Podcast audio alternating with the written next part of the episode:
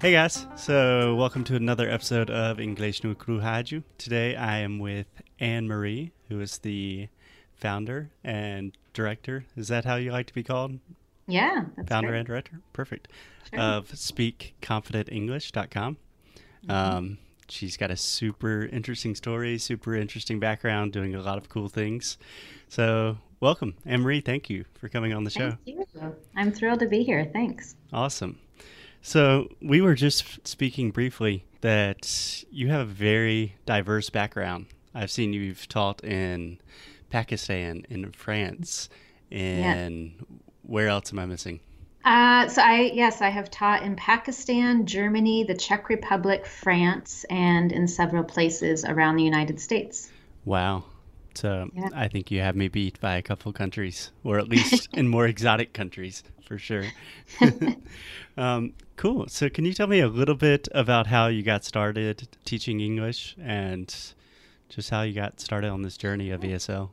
Sure. Uh, so when I was actually when I was young, I'm from the United States. I live or I'm from a Midwestern town and we had a very small but growing international population when I was young in where I lived and I was Mhm. fascinated by other places and cultures and the only way I could imagine going to them as a child was to get to know people. So when I reached an age where I was old enough to interact with people, maybe junior high and high school, I started volunteering for international organizations.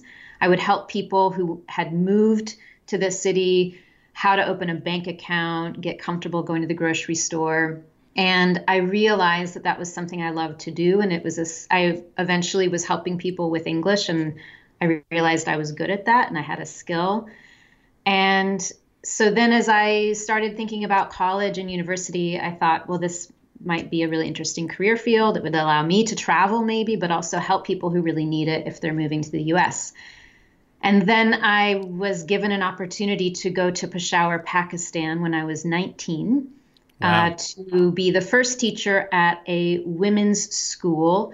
It was a school for Afghan refugees, and they wanted to develop their language skills because many of them were planning to move abroad. And so I did it. I went to Peshawar at 19 Dove and I straight in. Wow. yeah, I just Holy went moly. for it, and it it was the most incredible experience of my life, and I just it it put me on the path that I'm on now, and I've been doing it for 20 years. So uh, after that experience, that was eight months, I came back to the U.S., continued university, went back to Peshawar again because I really missed it. Fine, and then did another eight months where I taught at the same school and then came back um, to the US, finished my degree, and then started moving around the world. I lived in the Czech Republic and Germany, uh, where I worked with adults mostly and senior level business professionals. And then eventually got my master's degree. That created an opportunity for me to be an academic coordinator at a language school. I eventually became the deputy director of a language school and also worked on curriculum. And then about four years ago, I decided I wanted to focus on working with people I loved working with the most, which is primarily women. Not all, but 90% of my clients are women. And I wanted to help them be successful and confident in English. So I started my company, Speak Confident English. Awesome. Wow. That's an incredible story. And I love the start of your story that it really started with kind of just more of the human element of wanting to help people. My story Yeah. is very similar that I just saw these interesting people in my community and I wanted to learn how to interact with them. Yeah. And that's kind of where language came in. Yeah. So that's really, really Yeah. cool. Yeah. Cool. So when you say that you focus primarily on women, is is there a reason that? So I just asked this because for some reason, a lot of I focus specifically on teaching Brazilians, and I'm Mhm. not trying to discriminate against all my other students that I love and appreciate, Right. but I had to focus on something, and I spend a lot of my life in Brazil. Um, did you have a similar decision making process with focusing primarily on teaching uh, female students? I I don't know that it was ever a, a real decision. It's just who I loved. I love helping other women be successful. And I found that a lot of women were struggling with overcoming fear, overcoming feeling shy, feeling like they could use their voice in English, whether it was in a business meeting or giving presentations, whatever it was. But I really like helping women, particularly, reach that level of success where they can do what they need to do in English. And I think maybe some of that passion came from my first experience teaching with Afghan women.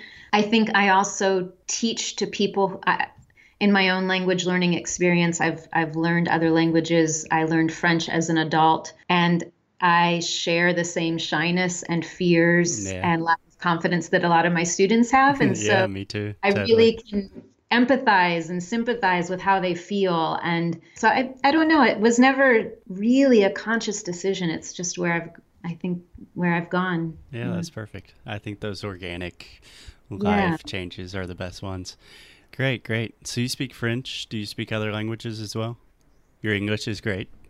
In my yeah, I've worked hard on English. Um, so I it's a real shame because I, I have studied other languages. I studied Russian, German, and Czech. Uh, while I lived in Pakistan, I studied Pashto. But the same frustrations that a lot of my students have in English the lack of fluency and the lack of confidence, the fear of speaking those things inhibited me a lot with those languages and i never had the opportunity to fully learn or embrace those languages because fear fear won i guess. Yeah. And it wasn't until i was older that i started to figure out how to actually build confidence in a language and how to be more fluent. And so the same skills that helped me become a real french speaker are the skills that i use today with my my students in english. Perfect. Perfect. Great. Yeah, and that's something in the beginning that really attracted me to the way you teach and your site is that you talk a lot about confidence, about yeah. um, you know, having shame or timidity or being shy when you're mm-hmm. speaking. And that's just something I think there's a huge deficit of in our community. Absolutely. Because I see so many like ah, 100 grammar tips that you can learn today, like da da da, and, and right. not going to fix the the root of no. the problem. No, not at all. And I think too, a lot of I see a lot of the traditional classroom definitely, but also a lot of online teachers. A lot of the answers for fluency is, well, just go talk to somebody. Just you just have to do. You just have to dive in and to some degree that's true but someone who is naturally shy or someone that's fearful isn't going to just dive in. There's other steps that have to happen first. And so I like helping people take those first steps and helping them discover their own path toward fluency. And it doesn't look the way maybe someone else's path looks like. And that's okay. It's totally okay to be shy and afraid. You just have to learn how to overcome it. And it's yeah. It's not something you just do in a in a heartbeat or in a one decision. No, absolutely. I mean, in English, I still struggle with like I'm going to eat with some of my friends and the social anxiety Same of that. yeah. So you have two courses: the your fluency school, which I believe is your kind of flagship course, and also right. confident job interviews. Is that correct? Correct. Yeah. Do you have any tips or suggestions or things that you give to your students that are shy um, just to be a little more confident, especially in the beginning stages, like kind of getting over that first hump of where mm. they can start having conversations. Yeah. One of the things that I practice a lot, I think students fail to recognize the importance of practicing and speaking out loud, and it doesn't have to be with someone else. Our fear when speaking with someone else is they won't understand us, we'll say something the wrong way, they might not understand our accent, maybe they'll start laughing.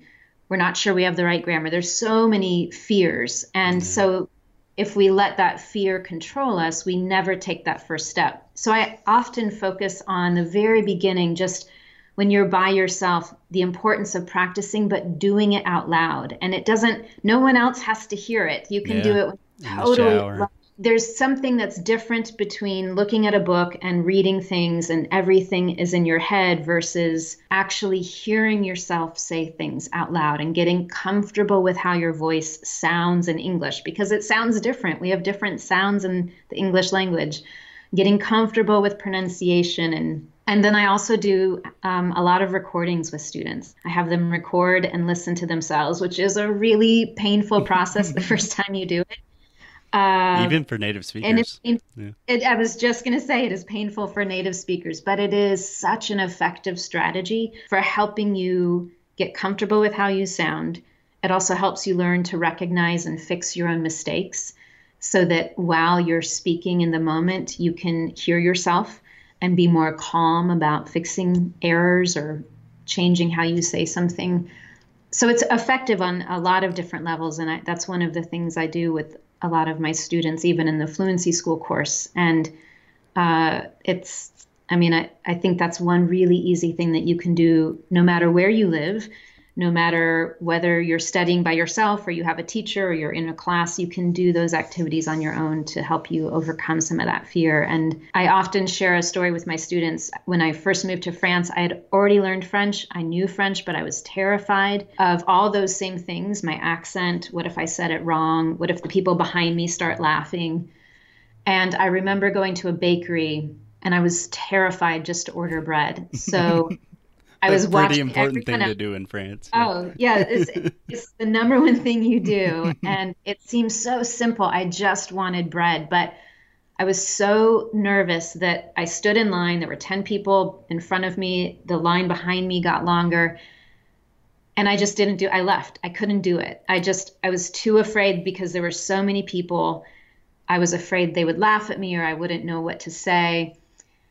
So then I went back the next day and I just listened to other people. I didn't get in line. I just listened to other people. And then I went home and I practiced out loud and I started loitering in the bakery. yes, just the simplest thing is it's embarrassing now because it's such a small thing. No. But but going home and practicing saying it out loud gave me that little push I needed so that the next day I, I also tried to figure out when no one else went to the bakery. That was my other tip is to go when no one else was there. Yeah. Uh, Baby steps. But that, yeah, that practice kind of helped me get that little extra boost that I needed just to go order bread. And then everything else afterwards got much easier. But yeah, yeah. When my students ask me a lot about how to overcome shyness and things like that, I had the exact same experience in Spain where mm-hmm. I don't even want to begin to tell how many times I've just like walked into a bar and walked right out. Right. but I always tell my students I lived in Spain for more or less one year yeah. without interacting with people. Yeah. just like it's possible. Which Absolutely. is crazy. And then I started recording myself and just like walking my dog and speaking Spanish. Yep. And that gave me so much confidence. So it if my students ask, what's one thing you can do? Recording is a godsend. Absolutely. Yeah. Totally agree. And a lot of students struggle with, well, what should I say? What should I talk about? And one of the best things is just summarize your day. Talk about what did you do that day? Who did you see? Where did you go?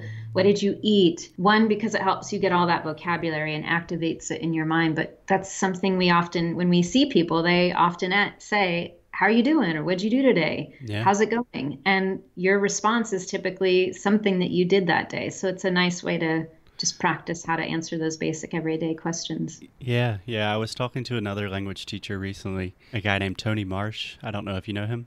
I don't, no. Um, he's really interesting, very smart. And he was saying the only thing you need to decide when you're learning a language is what do you want to say and who do you want to say it to. Mm-hmm. So pretty much it's just like, oh, I want to say like if I'm in Spain, I want to say that I'm Foster. I'm an English teacher, and I want to say it to these mm. Spaniards that are around me. Right, right. So it's really simplifying the process.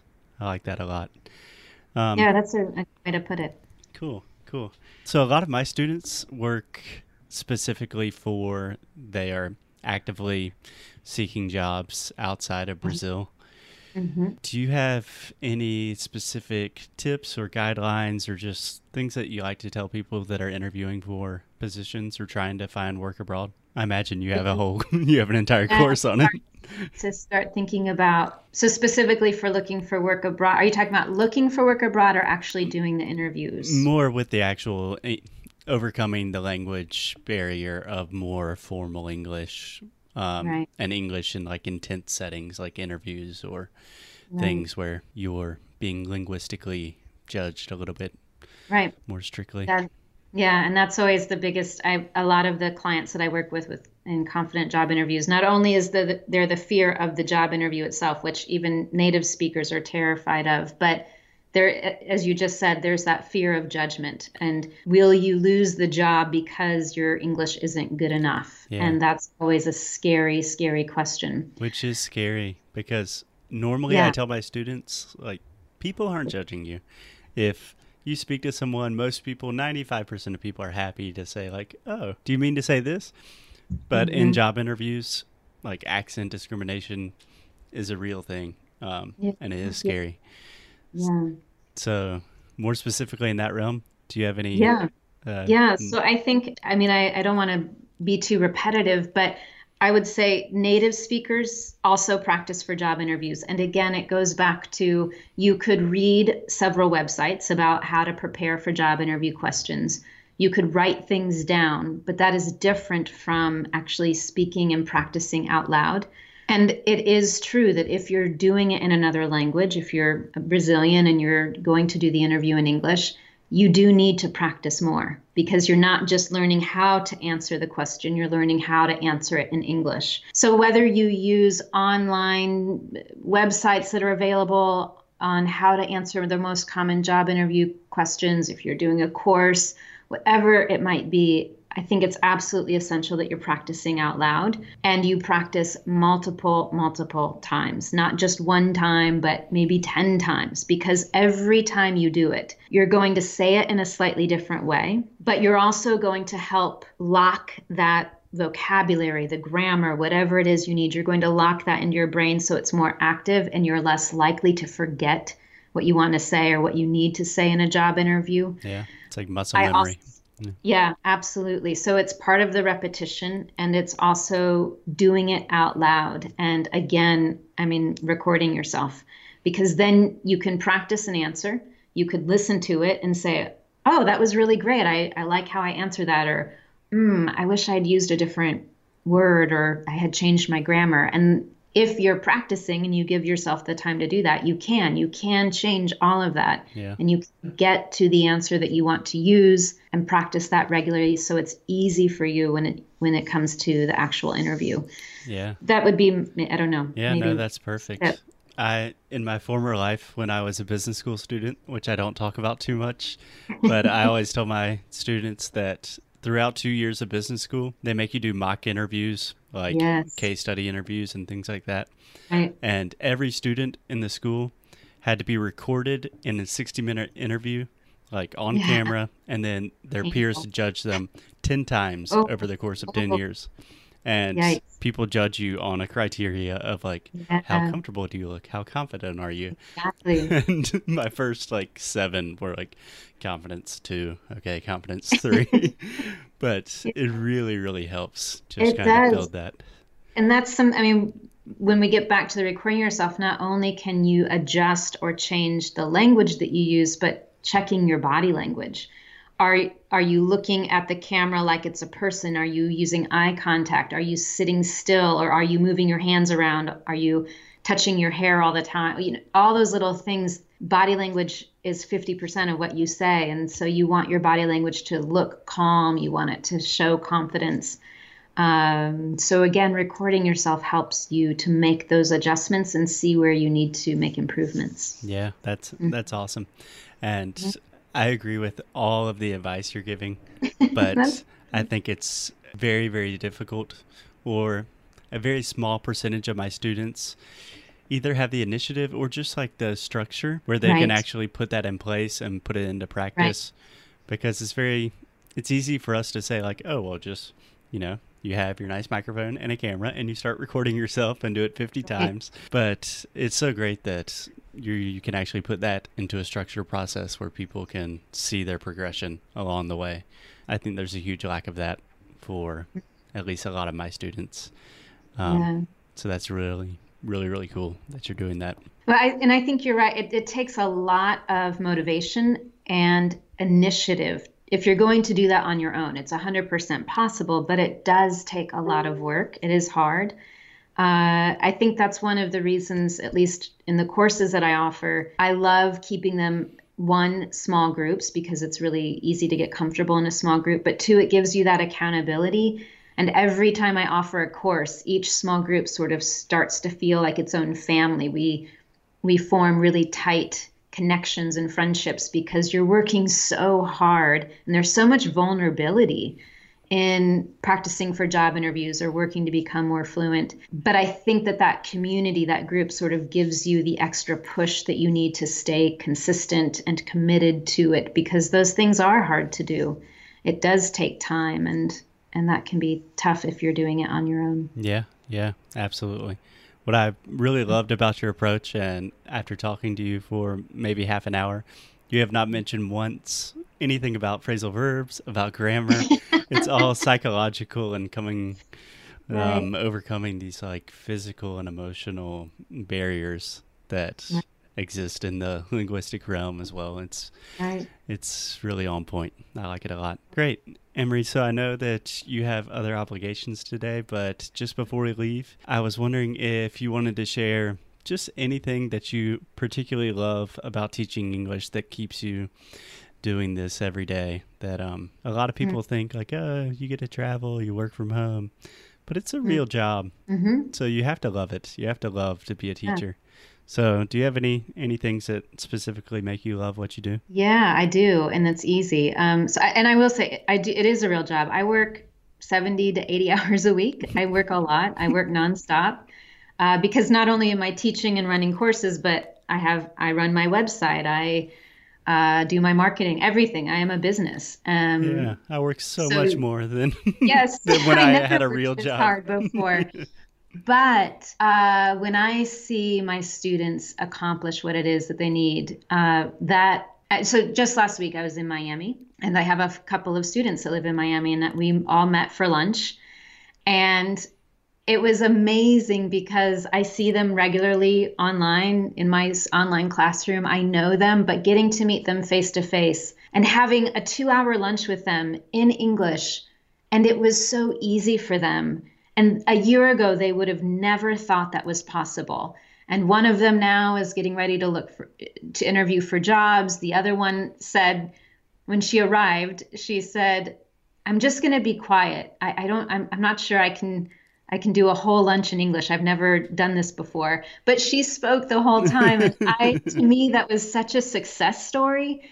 Watching her just be able to communicate so easily and tell me about her life and what she's doing in Miami. And she and her husband have launched a company and they're launching a new app. I mean, that to me, that's why I do this. I love seeing them be successful. And reaching that level of where they are confident and they are fluent and they have worked so hard to do it. It is not easy, but they did it. And that's why I keep working because I love that feeling. I love seeing them get what they want. That's amazing. That's super inspiring and inspires me to continue what I'm doing as well. Great, great. So thanks so much, Anne Marie. Is... Thank you. Thanks so much for these great questions. I appreciate it. Yeah, well, thank you. I don't know if they're good questions. I'm not the. I'm still new at interviewing, but no. um, where can where can people find you? Um, sure. Uh, so my website is speakconfidentenglish.com. I'm also on Facebook. You can find me again by searching "Speak Confident English." It's such a good name and, for him. Yeah, you crushed the SEO on on that one. Thank you. Uh, and I'm you can find me on YouTube as well, but most students go to my website, and that's also where you can find out more about my courses, Fluency School, and Confident Job Interviews. And I have a weekly, if you sign up for my email list, I have a weekly email that I send out that includes a lesson and a video lesson. Yeah, so. they're really good. I'm on it. Yeah. Thanks. So oh, awesome. Thanks. visit Anne Marie at speakconfidentenglish.com. It's a beautiful website. Everything she's doing is really really cool and i really love the psychological side of language and the human connection that you put into it.